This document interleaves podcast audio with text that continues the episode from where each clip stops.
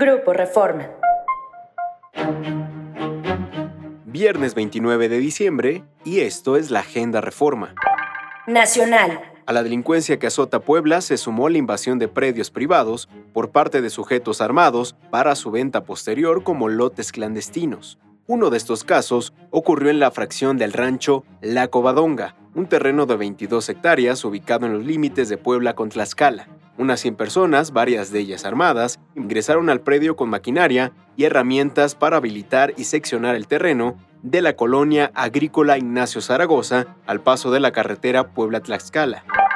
Frena más migrantes México que Estados Unidos. El gobierno de México intensificó tanto sus controles migratorios que incluso rebasó el número de personas interceptadas por la Oficina de Aduanas y Protección Fronteriza de Estados Unidos, de acuerdo con el informe resultado del reforzamiento de control migratorio difundido ayer por Presidencia, el Instituto Nacional de Migración aumentó el número de intercepciones de viajeros irregulares, los cuales denomina encuentros. Va contra Andrade. Gloria Trevi demandó ayer en Estados Unidos a Sergio Andrade, su ex-manager, por abuso sexual. Estoy decidida a responsabilizar a los culpables por sus acciones, dijo la cantante.